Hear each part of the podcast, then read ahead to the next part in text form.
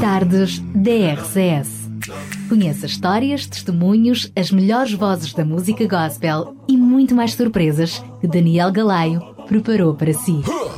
De segunda à quinta-feira, das quatro às sete da tarde, contamos consigo nas tardes DRCS.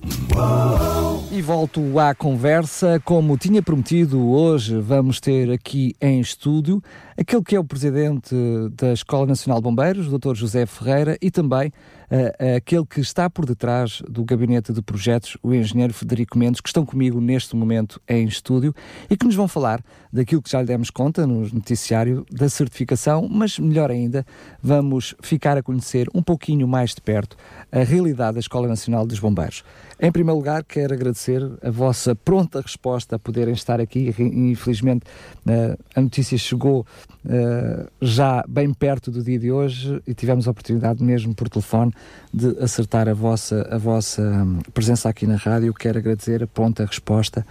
Uh, muito obrigado por isso. Cumprimentá-los mais uma vez e uh, começava precisamente por aí. Eu já vou dar a palavra uh, ao engenheiro no sentido de perceber como é que foi a, a história do, da, de, de preencher todos os requisitos para que fosse possível a certificação e o que é que isso representa, mas gostaria de começar precisamente com o Presidente, perceber um, uh, como é que é olhar para, para a Escola Nacional de Bombeiros. Não tenho a menor dúvida que ao longo dos anos a sociedade civil, chamemos-lhe assim, foi reconhecendo a importância da escola e aquilo que tem feito a nível nacional, mas qual é para vocês uh, a importância desta certificação? Boa tarde, em primeiro lugar ao seu jornalista e a todo o auditório da Rádio Clube de Sintra. A, rapidez com que nós respondemos é, é a rapidez própria dos bombeiros, de estarem sempre em cima das situações. E agradecemos o vosso amável convite e estamos aqui com todo o prazer para eh, vos ajudar e ajudar o público em geral que nos vai ouvir ao longo destes 60 minutos. Eh, este, esta distinção eh, da Escola Nacional de Bombeiros ao ser reconhecida e a passar a ser uma, uma entidade credenciada nos termos desta norma internacional ISO 9001, 2008, é, para nós é o corolário de todo um processo eh, que primou eh, os objetivos definidos pela atual direção da escola, que tinha exatamente como grandes objetivos a certificação de qualidade da escola e a acreditação e o reconhecimento internacional de muito das atividades que se faz na Escola Nacional de Bombeiros. Este processo especificamente da norma internacional e da do certificação de qualidade, depois, mais em rigor, aqui o engenheiro Frederico poderá falar mais disso, porque ele é, de certa forma, o, o obreiro de todo o trabalho administrativo, que é muito, posso-vos garantir que é muito, são muitos meses de trabalho, mas que de facto, eh, ao ostentarmos este galardão, eh, ficamos situados no âmbito daquele tipo de organizações que quem vê esta, este reconhecimento sabe que é uma instituição que prima pela qualidade, eh, devidamente organizada, em que se evita a duplicação de tarefas, em que se tenta o máximo de eficiência em todos os procedimentos, e de forma que, eh, no fundo, há uma imagem internacional que, que, importa, que importa realçar, mas o engenheiro Frederico poderá falar disso mais em pormenor. Olhando para um processo em global, eu diria o seguinte: eh, o ano 2015 foi o ano em que a Escola Nacional de Bombeiros cumpriu 20 anos de vida. E o ano 2015 para nós é um ano particularmente eh, marcante, porque nós em 2015 fomos eh, acreditados, certificados no âmbito da DGERT, ou seja, havia um processo na escola que era um processo que, enfim, nunca foi devidamente concluído e que em novembro do ano passado a escola passou a ser certificada, novembro não é? foi engenheiro. Agosto, olha, eu eh, até pensei que era ligeiramente mais tarde, em agosto, estava que o engenheiro a corrigir bem, é por isso é que ele está aqui comigo. uh, em agosto fomos certificados pela, pela DGERT, e, e, também em 2015 uh, eh, fomos afiliados em duas organizações internacionais, que é a NFPA, NFPA eh, que é uma associação uh, americana no que diz respeito à formação de, de, bombeiros e agentes de proteção civil, bem como pelo AIFE, uh, que é o Institute of Fire Engineers do Reino Unido.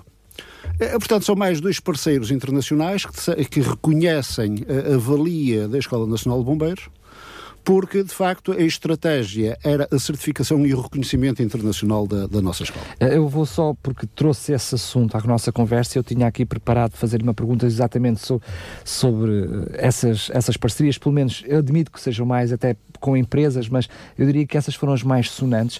Eu queria saber é, porque eu não consegui perceber de todo quais eram mais, as mais-valias para a própria Escola Nacional de Bombeiros dessas parcerias. Ou seja, o que é que isso traz de mais-valia eh, à escola? Repare que eu foquei a questão da NFPA e do AIFE porque poderá ser de facto aquilo que as pessoas mais interrogam. E eu aproveitaria para dizer o seguinte: a formação dos bombeiros portugueses. E, e, e, todos nós pensamos em bombeiros. A primeira coisa que as pessoas pensam é fogo florestal. Eu diria que a formação dos bombeiros portugueses em matéria de combate ao incêndio florestal, Portugal neste momento não tem nada a aprender com ninguém em especial.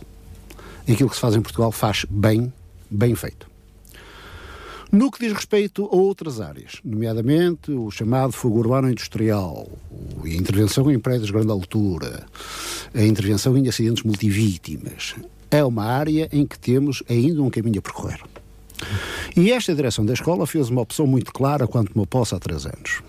Fogo florestal aprimorar o relacionamento com quem na Europa mais percebe do assunto, que é a escola francesa de Valabres, l'Entente pour la Méditerranée, o ANSOSP, e portanto são os nossos parceiros privilegiados.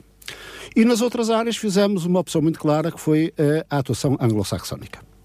E daí temos estabelecido parcerias, nomeadamente com o Fire Service College, e no âmbito desta parceria conseguimos trazer para Portugal formação em matérias, nomeadamente em, na área das matérias perigosas, por exemplo. Matérias e equipamentos também, não é? Matérias e equipamentos, porquê? Porque esta credenciação internacional também leva a esse aspecto. Por exemplo, posso lhe dizer que em 2015 eh, fizemos pela primeira vez em Portugal um chamado, um chamado curso para equipas de intervenção rápida. O que é que é isso, uma equipa de intervenção rápida? Isto foi feito por, por dois norte-americanos que estiveram cá connosco. Ou seja, os bombeiros habitualmente vão salvar mas quando está um bombeiro em perigo, quem é que salva o bombeiro? Ok? E isto leva a uma determinada especialização na própria formação. Daí nós temos feito formação com norte-americanos, exatamente para começarmos a dinamizar estas equipas, as equipas de intervenção rápida, para exatamente sal, eh, salvaguardar os bombeiros. Portanto, há, to há toda uma estratégia na melhoria da qualidade, da modernização de processos, do trazer para, para, para, o, para o nosso know-how, know-how de outros países que estão incomensuravelmente mais à frente nessas matérias. Daí que tenha havido esta estratégia e essas duas que focou em particular são extremamente importantes. Naturalmente que a par dessas existem todo um outro conjunto de certificações. Estou a falar no que tem a ver com a Autoridade Marítima, os nadadores Salvador, estou a falar, por exemplo, com uma outra experiência internacional. Uh, desculpa lá ter interrompido, mas uh, essas, diria eu, pelo menos que me apercebi, mais no âmbito de renovação, ou seja, aquelas certificações sim, sim, que essas, sendo... essa, essas já vêm ainda há muito tempo, o Instituto Nacional de Emergência Médica, enfim, há todo um conjunto de, de entidades. Estas é que foram, constituíram, por assim dizer, a novidade, que coincidentemente uh, coincidiu, passa a redundância, com a celebração dos 20 anos da Escola Nacional de Bombeiros. Muito bem, já voltamos sem dúvida nenhuma à conversa.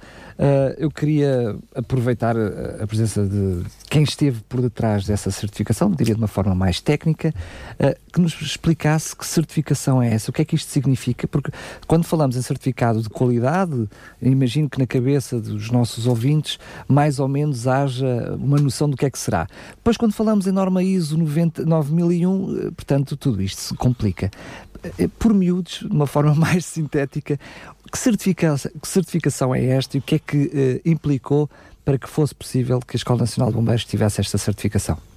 Antes de mais, boa tarde. Uh, a ISO 9001, na prática, é uma norma internacional, uma norma de gestão, uh, que dá ferramentas, uh, neste caso à direção da escola, para poder tomar medidas.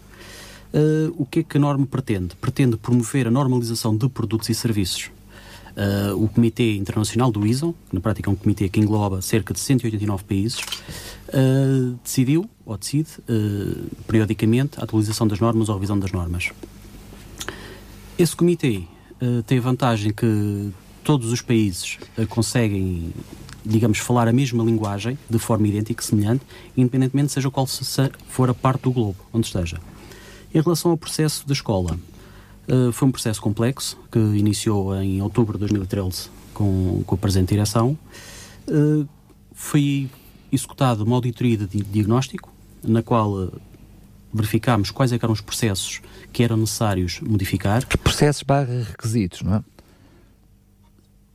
Poderemos dizer que sim, mas processos, o processo de formação, por exemplo, que é o processo de negócio que a escola tem, formação para bombeiros, formação para, para empresas. empresas. Depois, todos os outros processos de suporte, nomeadamente a parte de hum, pedagógica, a parte de recursos humanos, a parte da comunicação da escola. E até de alguma forma de gestão, não é? Percebi que também, a nível de gestão, diria claramente, para quem está do outro lado perceber, mesmo financeira, também tem uh, alguns requisitos que, têm que tinham que ser vistos, não é? Sim, exatamente. Só que a parte financeira tem legislação específica aplicável mesmo ao setor. Ou seja, a norma fala de forma muito genérica, mas depois o que se aplica em cada país é a legislação em vigor. Muito bem.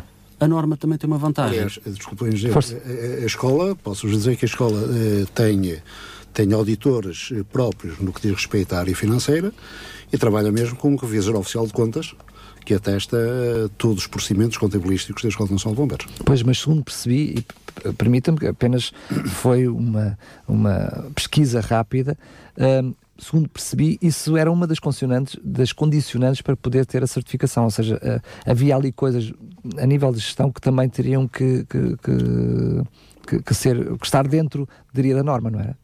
Exatamente, não só a nível financeiro, porque a nível financeiro, sem sombra de dúvidas, a, a escola cumpre uh, e continuará a cumprir todos os requisitos uh, aplicáveis. Uh, a nível de gestão, digamos, a nível de prestação de serviço em si, é que a escola necessitou de fazer algumas alterações, em algum caso profundas, no caso adaptar-se. Percebi, a... Eh, em termos de atendimento ao público também, ao público, quando eu digo público, estou-me a referir, portanto, a, a, às, às, às corporações bombeiros que depois acabam por se dirigir à escola para, para ter alguns, para alguns serviços. Sim, foi definido por esta direção um horário de atendimento específico, tanto atendimento telefónico como atendimento ao público. Apesar de nós privilegiarmos o atendimento telefónico, que é mais rápido, é mais eficiente e mais eficaz para poder entrar em contato com os nossos, nossos formandos, os nossos comandantes, neste caso, Corpo de Bombeiros. Uh, aproveito também para dizer que uma das funções do, da implementação do sistema ISO é a eficácia e eficiência dos processos, ou seja, não existir a duplicação de tarefas entre os vários intervenientes um departamento executar uma tarefa ser resultante das saídas do departamento. Eu posso juntar já aí, para o que percebi, é tarefas e recursos também. Exatamente, tarefas e recursos.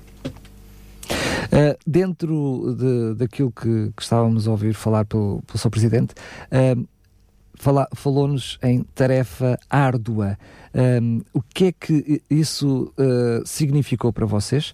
Uh, o que, nomeadamente também para si, mas uh, quando eu falar para vocês, falo para a Escola Nacional de Bombeiros, o que foi percorrer esse, esse, esse trajeto para a conseguir e como é que é agora olhar para, para, para o projeto finalizado, ou seja, pela certificação garantida? Eu penso que o mais importante é ter-se cumprido um objetivo que esta direção pretendia. Ou seja, pretende um objetivo, nós conseguimos concretizar, conseguimos melhorar internamente a eficiência e eficácia do processo de formação, não só o processo de formação, mas sim de toda a organização, eh, e com isso o reconhecimento internacional, seja a nível de bombeiros, para juntar os outros reconhecimentos que já temos, seja a nível de serviço prestado pelo nosso departamento, ao setor de serviços de empresas, a nível de negócio em si. No, como é que, hum, na, na, vossa percepção, uh, essa certificação, acredito que traga uh, maior, se é que podemos ainda acrescentar mais credibilização àquilo que é a Escola Nacional de Bombeiros, mas para além disso, no vosso relação, no vosso relacionamento com parcerias, aí não sei se, se, se o Sr. Presidente quiser intervir, faça favor, uh, na vossa relação com as empresas, sentem que isso também é uma mais-valia? Sim, sem sombra de dúvida. Aliás, muitos dos requisitos que, ou um dos requisitos obrigatórios que a maior parte do mercado empresarial em Portugal tem é a certificação segundo a ISO 9001. Não só o mercado empresarial em Portugal, mas sim internacional. Uh, até recentemente, uh, no ano passado, foi feita algumas parcerias que também em alguns países foi falado mesmo esta norma, ou seja, a exigência de normas internacionais, a escola cumprir normas internacionais, para nível nós podemos fazer uma digamos, exportação, se eu puder chamar exportação, do serviço de formação. Muito bem, então posso, posso utilizar esta expressão que mais do que uma vontade também foi uma necessidade? É evidente que sim, até porque eh, quando falamos de formação de empresas, eh, teremos que ver o alcance dessa, dessa expressão. A formação para empresas eh, tem que incidir muito num determinado tipo de filosofia. A filosofia é esta. O trabalhador da empresa tem que ter uma formação adequada que permita, em caso de sinistro, ter uma prontidão de resposta e eficácia, sob pena de, não o fazendo, haver prejuízos que vão levar à paralisação da empresa e, naturalmente, a refletir-se na atividade económica e, naturalmente, nos rendimentos da empresa e dos trabalhadores. Daí que grande parte dos clientes da Escola Nacional de Bombeiros são as maiores empresas portuguesas. E um dos requisitos passa publicidade, EDP, REN, Salmincor, Lisnave e assim sucessivamente. Um dos requisitos que hoje fazem quando consultam empresa é exatamente saber se estamos se cumprimos com estas normas que estão estabelecidas. E repare que isto, isto é daquelas coisas, quando nós estamos a conversar, eh, por exemplo, nós, com preocupação nesta área, fizemos uma parceria com dois, com dois estabelecimentos de ensino superior, eh, um em Lisboa, o ISEC e o IXI em Aveiro, em que formatámos exatamente uma formação específica para gestores de emergência. Gestores de emergência muito orientados para as pessoas que no âmbito das estes cursos de gestores de emergência têm uma carga que o primeiro semestre é comum, o segundo semestre tem uma parte orientada para a empresa e outra parte orientada para a proteção civil. As pessoas optam por um dos ramos. Aqueles, para a, proteção, para a proteção civil é evidente. Os que são orientados para as empresas é exatamente obedecendo uma filosofia. A, a, a, existência desta, desta pessoa dentro da empresa tem como objetivo a minimização do desastre e criar condições para que rapidamente a empresa possa voltar à sua normalidade. Claro. E, portanto, é nesta filosofia, está a ver, porque nós somos Escola Nacional de Bombeiros, mas não somos só de bombeiros. E agentes de proteção civil. E agentes de proteção civil. Ora, Hoje, toda, todos nós sabemos que a visão moderna da proteção civil é que todos um de nós, de per si, individualmente, é um agente de proteção civil. Eu, enquanto cidadão, sou um agente de proteção civil quando tenho cuidado ao atravessar uma passadeira na via pública. Eu, como agente de proteção civil, sou, eu, como cidadão, sou um agente de proteção civil quando tenho os cuidados necessários do meu exaustor em cima do, do fogão estar devidamente limpo. E estas pequenas coisas, tudo isto é proteção civil. Uhum. E, portanto, é dentro desta lógica que a escola, para além da primeira razão de ser da existência da escola, que é a formação de bombeiros, não poder esquecer as outras atividades humanas que os portugueses fazem e que devemos contribuir para aumentar todo este sentimento de segurança que o país deve ter. Muito bem, agora uh, gostaria, com a vossa permissão, de podermos passar alguns minutos a falar daquilo que é a realidade da própria escola de formação uh, e daquilo que tem sido já este, já mais de 20 anos uh, de formação, tentando perceber uma realidade que é vocês são escola de formação, escola de formação nacional, mas eu diria que vocês não trabalham independente das próprias corporações de bombeiros, onde começa dentro das próprias corporações de bombeiros a formação. Eh, como é que se faz esta articulação entre depois a formação fin eh, final ou a certificação dos vários estágios de, de, de um de um bombeiro e aquilo que é a realidade das próprias escolas, umas com mais capacidade, outras com menos capacidade, porque vocês foram criando estruturas para dar resposta a essas necessidades, porque temos, sabemos que nem todas as corporações de bombeiros têm a mesma realidade.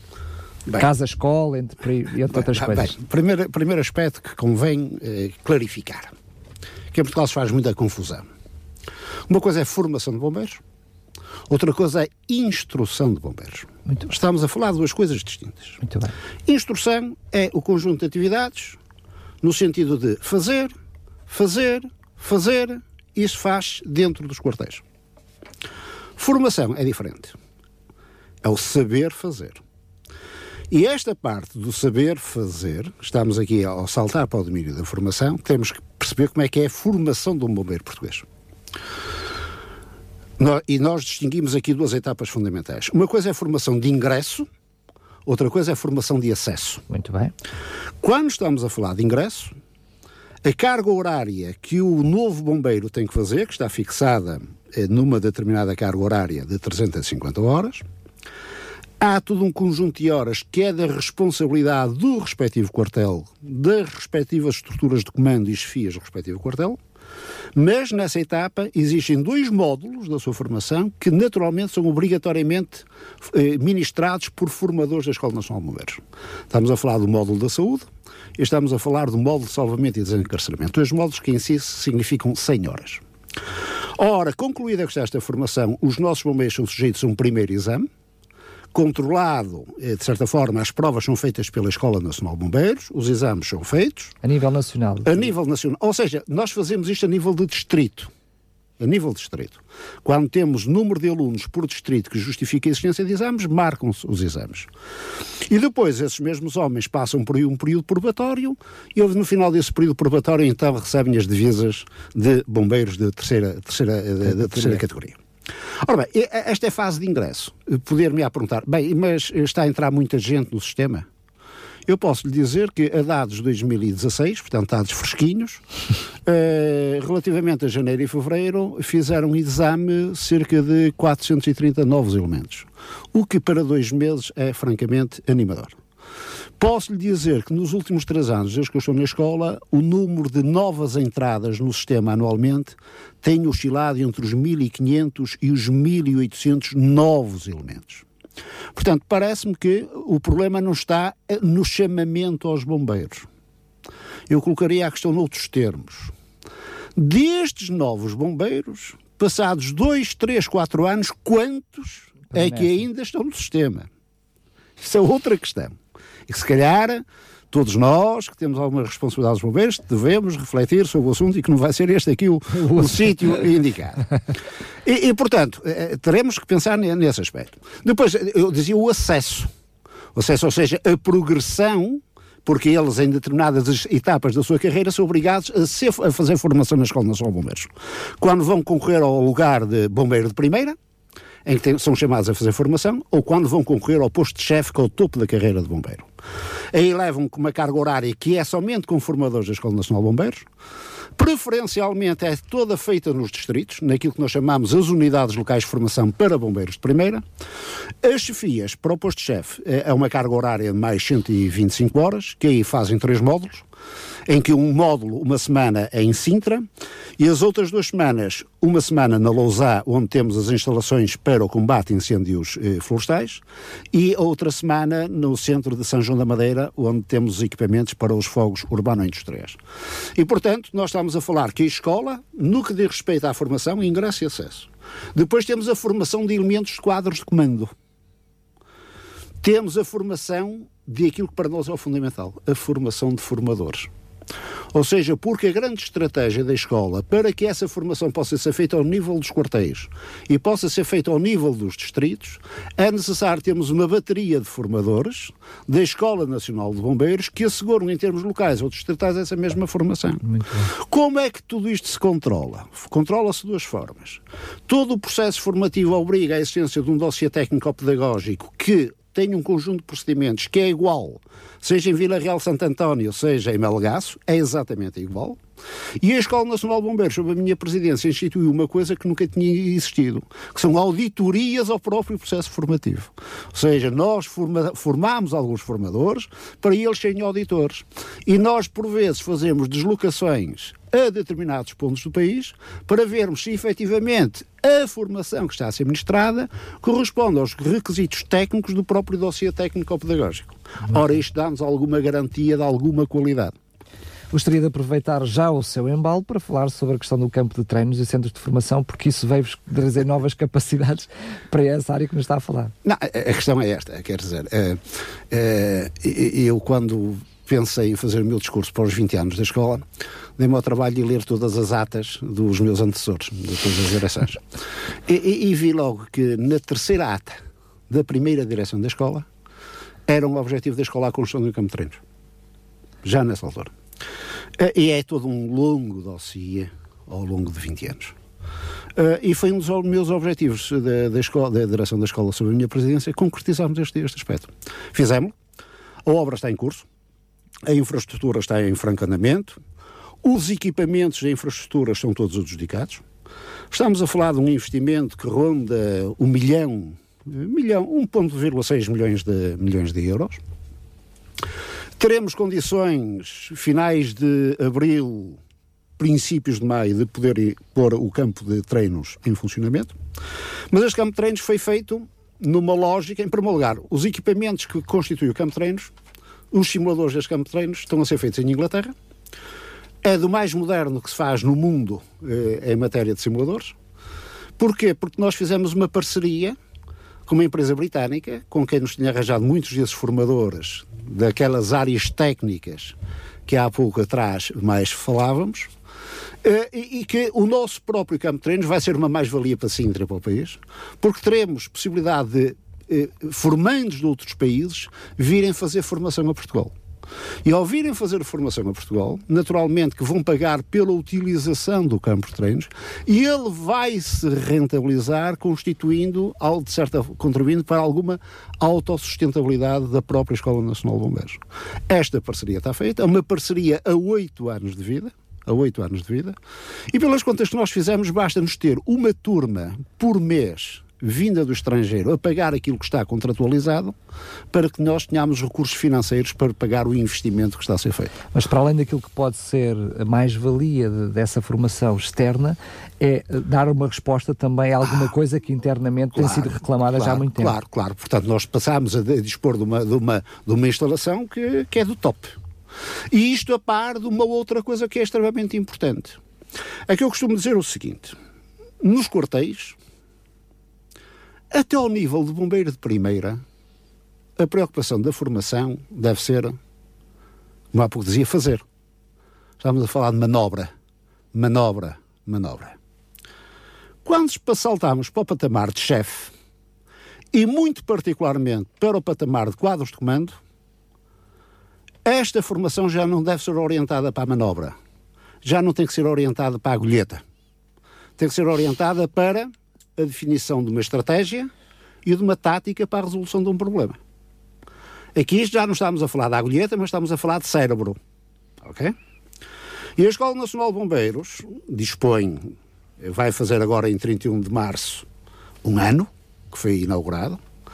E, simbolicamente, no dia 31 de março deste ano, 2016, iremos ter ali no nosso Centro de Simulação de Realidade Virtual um exercício na área do apoio psicológico envolvendo todos os agentes de proteção civil, Forças Armadas, Polícia, GNR, INEM, Escola, com observadores internacionais.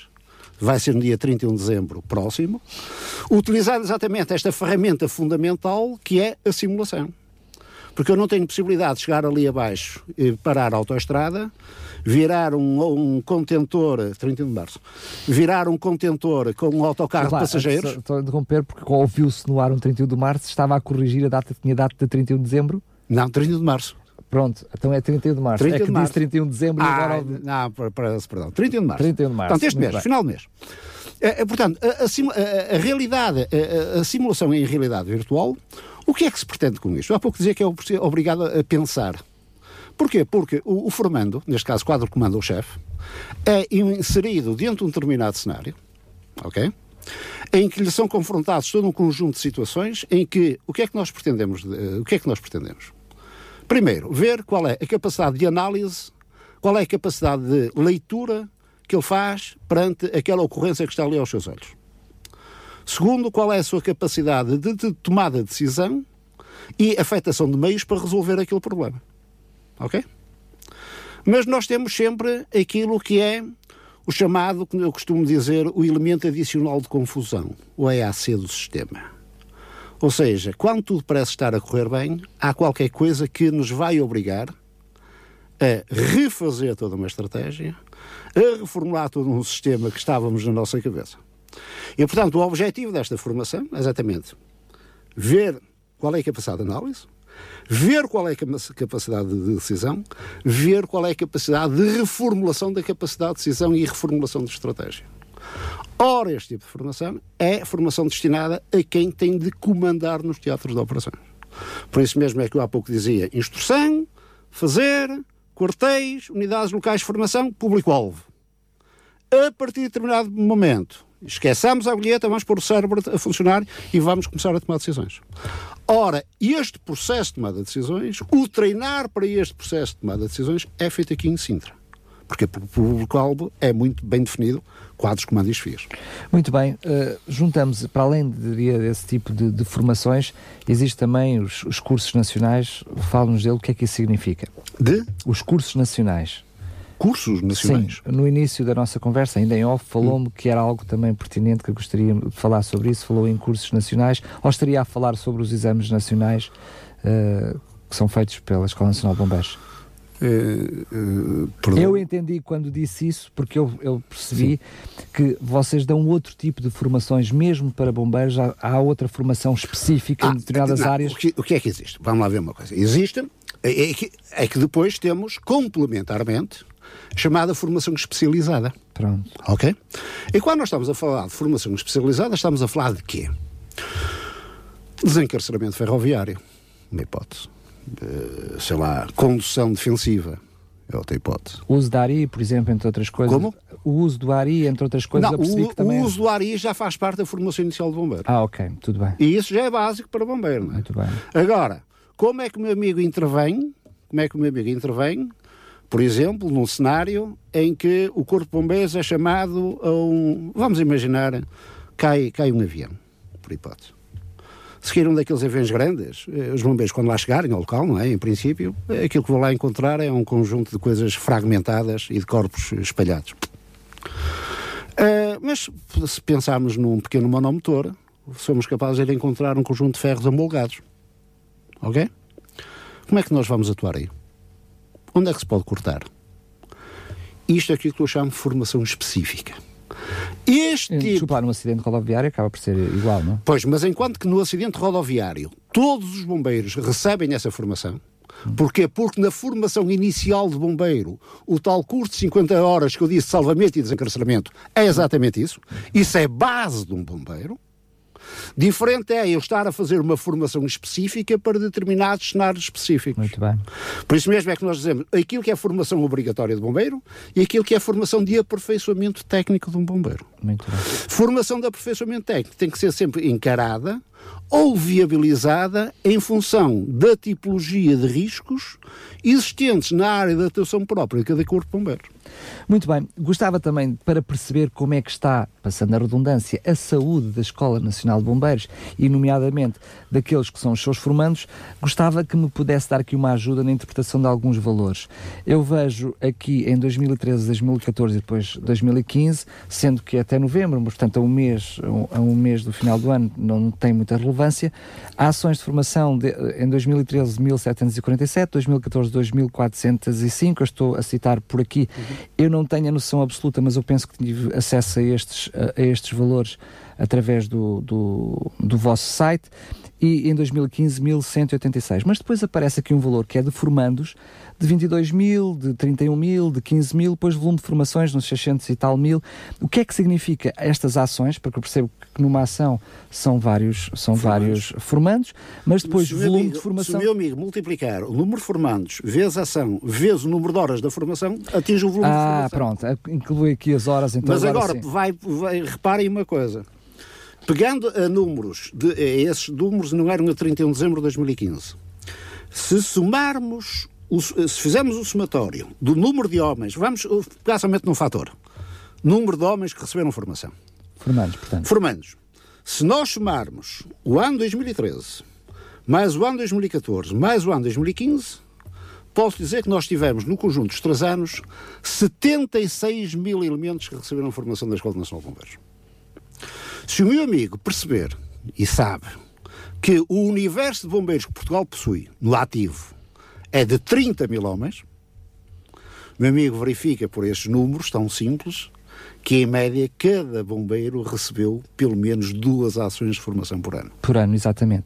Sendo que eh, eu vejo aqui, uh, portanto, um valor Uh, mais ou menos próximo, entre 2013 e 2014, mas ve, ouvi, vejo aqui um valor de decréscimo Sim. de 2014 para 2015. Duas razões. Já chego lá, mas em off partilhou comigo que os números mais ou menos estão estabilizados. Aqui há alguma relação? O off, o off dizia-lhe das entradas. Muito, exatamente.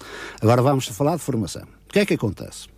Eu quando cheguei à Escola Nacional de Bombeiros em abril de 2013, estávamos a um ano e meio de concluir o CRAN 2006-2013. Tínhamos uma candidatura aprovada, cuja taxa de execução era extremamente baixa em abril de 2013. Daí que tinha havido um esforço quase sobre-humano para fazermos o máximo de formação possível, de forma a não perdermos as verbas comunitárias que estavam ao nosso dispor. Corrija-me se estiver enganado, por favor, mas por aí, porque eu percebi, ou pelo menos deu-me a entender, eu estou-lhe a falar claramente entre, eu não consigo precisar, mas entre 2010 e 2013, eu percebi que para trás Uh, o volume de formação uh, por bombeiro, diríamos assim, por formando, andava à volta de uma, de uma formação por ano. E a partir de 2013 eu vejo aqui esta realidade uh, diferente. Eu posso concluir que a questão dos números que estão para trás era mais ou menos a mesma coisa ou foi um aumento Não, exponencial um aumento, em 2014? Houve um aumento exponencial, houve um aumento exponencial. Como eu já disse, havia a necessidade de efetivamente eh, utilizarmos as verbas comunitárias. 2014 foi um ano recorde. Em 2015 o número já é inferior, por duas razões. Em primeiro lugar, porque ainda não tivemos possibilidade de nos candidatarmos a nenhum programa no âmbito do novo quadro comunitário de apoio. Ou por seja, lado, Portugal 2020, neste momento não temos financiamento nenhum, não sabemos nada. Isso é importante referir. Portanto, Mas, por outro lado, houve a compensação do esforço, do esforço feito em 2014 por aquilo que estava para trás. Exatamente. Ou seja, e como o meu amigo também facilmente compreende que o universo é sempre o mesmo, claro. muitas das vezes já tínhamos alguma dificuldade em arranjar formandos porque já tinha, não é? Já tinha exatamente, formação, claro. Exatamente. Portanto, houve efetivamente esse boom 2013, 2014, 2015, é provável e é perfeitamente enquadrável que haja uma diminuição daqui para a frente. Que poderá ser complicado se não soubermos das disponibilidades de financiamento comunitário para a formação. Porque quem tem sido o suporte de financiamento da formação tem sido os fundos comunitários. Tem sido os fundos comunitários. A Escola Nacional de Bombeiros, do Orçamento do Estado português, viveu entre 2004 e 1 de janeiro de 2016, repare bem, 2004 e 2016, exatamente com o mesmo valor. Tivemos em janeiro de 2016. E com algumas ameaças pelo caminho de redução de, de, de verba. A verdade se diga que nunca fomos ameaçados. A verdade se diga, nunca fomos ameaçados. Mas a, a, a verba foi exatamente a mesma. Em janeiro de 2016 tivemos um acréscimo de 3% relativamente. Ora bem, mas a verba não era mexida desde 2004, claro. portanto, se calhar precisaríamos de um aumento de quase 30% para repor os valores de 2004. De então, de então. De então. Uh, agora sim, com esta, com esta análise, como é que uh, vocês estão a ver neste momento os bombeiros, o estado de saúde, permita-me esta expressão, mas é corriqueira, é verdade, mas para quem está do outro lado percebe o termo, como é que estão a ver o estado de saúde dos bombeiros, e refiro-me, como é óbvio, aquilo que vos diz respeito, não estou a falar ao, ao serviço dentro das corporações, nem às suas dificuldades, nem aos seus desafios, mas a nível de formação, uh, como é que estão a ver, ou como é que veem, uh, perspectivam o futuro da, dos nossos bombeiros em Portugal? Olha, eu há pouco já dizia que em matéria de fogo florestal estamos bem, eh, urbano-industriais e outras áreas que precisamos trabalhar um bocadinho, modernizarmos algumas coisas. Eh, e acho que eh, estamos numa fase de alguma charneira. Efetivamente, Portugal não pode perder este modelo de voluntariado. Esta, esta lógica de voluntariado tem que ser mantida, mas pessoalmente, pessoalmente, penso que teremos que introduzir uh, algumas alterações neste regime de voluntariado, uh, no sentido de uh, ser mais fácil se manterem no sistema. Reparo que há pouco coloquei exatamente a questão: entram, mas estão pouco tempo no sistema. Mas não é um pouco a realidade do voluntariado em todas as áreas? Não, vamos lá ver uma coisa. Vamos lá ver uma coisa. Nós temos muita mania, eh, se calhar vou ser, vou ser incorreto, incorreto não, mas inconveniente. Nós temos a mania de dizer que só em Portugal acabam bem voluntários. Isso é, isso é, uma redonda mentira. A Alemanha tem 200 mil voluntários. A França tem, tem 150 mil voluntários. Não me referia ao bombeiro voluntário, referia-me ao voluntariado. Ah, voluntariado em geral. em geral, pois, é, ao voluntariado em geral. Mas especificamente em termos voluntários. Agora, o voluntariado nesses países é ligeiramente diferente do nosso. O voluntário francês, se ele ficar no quartel uma noite de serviço, e soube que o meu amigo em tempos também esteve no, nos bombeiros, se calhar esteve algumas noites no seu quartel que dormiu toda a noite. E se calhar teve algumas noites no seu quartel que não dormiu hora nenhuma. O voluntariado francês faz um pouco. Qual é a diferença? É que se o meu amigo teve serviço no quartel voluntariamente e não teve serviço nenhum, você ganhou zero. Se teve toda, se foi chamado e fez uma intervenção ou duas que ocuparam duas ou três horas, tem um, um, uma, compensação. uma compensação financeira por esse esforço. Portanto, França já resolveu isso dessa, dessa forma. Mas, por exemplo, é, é interessante quem, quem quiser ver isso, isso, isso existe publicado. É, a França é, nos últimos anos gastou quatro ou cinco vezes mais do que gastava e, e não houve um aumento de quatro ou cinco vezes mais o número de serviços. E o que é que a França fez? Fez exatamente um congresso, exatamente sobre as questões do voluntariado e outras coisas simples que a França começou a adotar, vou-lhe dar duas muito simples. Uma, começaram a aparecer reclames na televisão à igualdade que se faz do chamamento de voluntários para a tropa, fazem eles de voluntários para os bombeiros na, na televisão. Primeiro aspecto. Segundo aspecto, esta lógica de que sermos, temos a mania que somos extremamente profissionais e que sai o carro de bombeiros e a sirene não toca, que levou a algum divórcio entre a população e os seus bombeiros. França voltou a tocar a sirene. Porquê? Porque a população sente que os seus homens, que há qualquer coisa ali na zona e que os seus homens estão a, a, a correr além. Por vezes trabalhamos em alguns aspectos psicológicos que não custam dinheiro e que podem contribuir para a resolução de alguns problemas. Deduzo pelas suas palavras que há muito trabalho a fazer. Há sempre. muito bem. Um, eu queria aproveitar ainda a, a, vossa, a vossa presença aqui. Um, eu sei que muitos daqueles que entram, e acabou por suas, suas palavras, uh, nem, se, nem sequer apenas é uma análise minha, porque acabou por, por referi-lo, é, passou a ser uma constatação, que muitos daqueles que entram, algum, ao fim de algum tempo, acabam, acabam por, por sair. Mas mesmo assim, continuo a perceber, só pelo menos é a percepção que eu tenho, é apenas uma percepção de quem está por fora, uh, de haver ainda muito entusiasmo por parte dos jovens, nem que seja no início uma mera curiosidade, mas muito entusiasmo por parte dos jovens, ou seja, não sinto que haja um abandono da vontade de se ser voluntário nos, nos bombeiros. Falou-me já e, portanto, a, a, avançou, antes de eu fazer a pergunta, com algumas estratégias para que esses jovens possam uh, fixar-se, possam permanecer como voluntários, mas queria aproveitar a sua, a sua presença aqui, sinta-se livre também para intervir, se achar, se achar pertinente. Eu tenho a bombeiro. Muito bem. O que é que poderia dizer, mesmo para, para fechar a nossa conversa, a todos os jovens que nos estão a ouvir, uh, que eventualmente possam ou nunca ter pensado nisso, ou cogitado alguma vez ser voluntário, o que é que lhes pode dizer, pode incentivar a também abraçar essa causa? Olha, uh, só tenho a ganhar porque na sua vida, porque vão passar por um conjunto de experiências único, vão passar por um conjunto e uma tipologia de formação que, sendo bombeiro ou não sendo bombeiro, é extremamente importante para a nossa própria segurança individual, permite-nos ser cidadãos mais ativos e muito neste espírito de entreajuda, espírito de corpo, espírito missão e de entreajuda uh, com o próximo, e de forma que estes valores uh, são extremamente importantes e que na vida de um jovem, a qualquer momento, eles podem fazer, podem ser um apelo. Daí que é, é sempre uma experiência muito, muito interessante, uh, há uma valorização pessoal, há uma partilha e, acima de tudo, Poder, temos que pensar se, se, sempre nisto. Há sempre algo de. No, como dizia o Jacques Lacan, que é um psicólogo um das áreas mais até da psicanálise, que dizia que a vontade e o desejo eles são sempre eternos e permanentes. Porquê? Porque eu, quando chego a um determinado ponto, tenho sempre desejo de chegar ao ponto seguinte. Portanto, isto é uma eterna insatisfação, quase que nos levava a pensar em Nietzsche, mas estávamos a pensar noutras, noutras, noutras áreas do conhecimento. Permita-me que, que, que, que, o deixe a continuar a filosofar, porque eu gostaria que fizesse o mesmo agora para as empresas.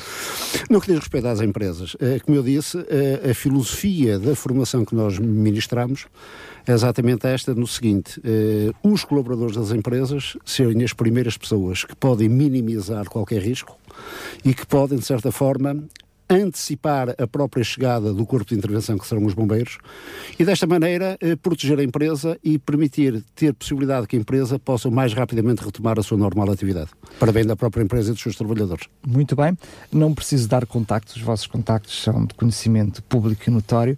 Quero agradecer a vossa, a vossa presença aqui, a pronta resposta, como disse logo uh, no início, e eu confesso que não acionei nenhum alarme para que vocês pudessem estar aqui connosco hoje e dizer-vos que as portas não estão abertas, estão escancaradas sempre que vocês precisarem de divulgar alguma das vossas iniciativas. Muito obrigado e parabéns para vocês e para o vosso programa. Tardes DRCS. Conheça histórias, testemunhos, as melhores vozes da música gospel e muito mais surpresas que Daniel Galaio preparou para si. De segunda à quinta-feira, das quatro às sete da tarde, contamos consigo nas tardes da RCS.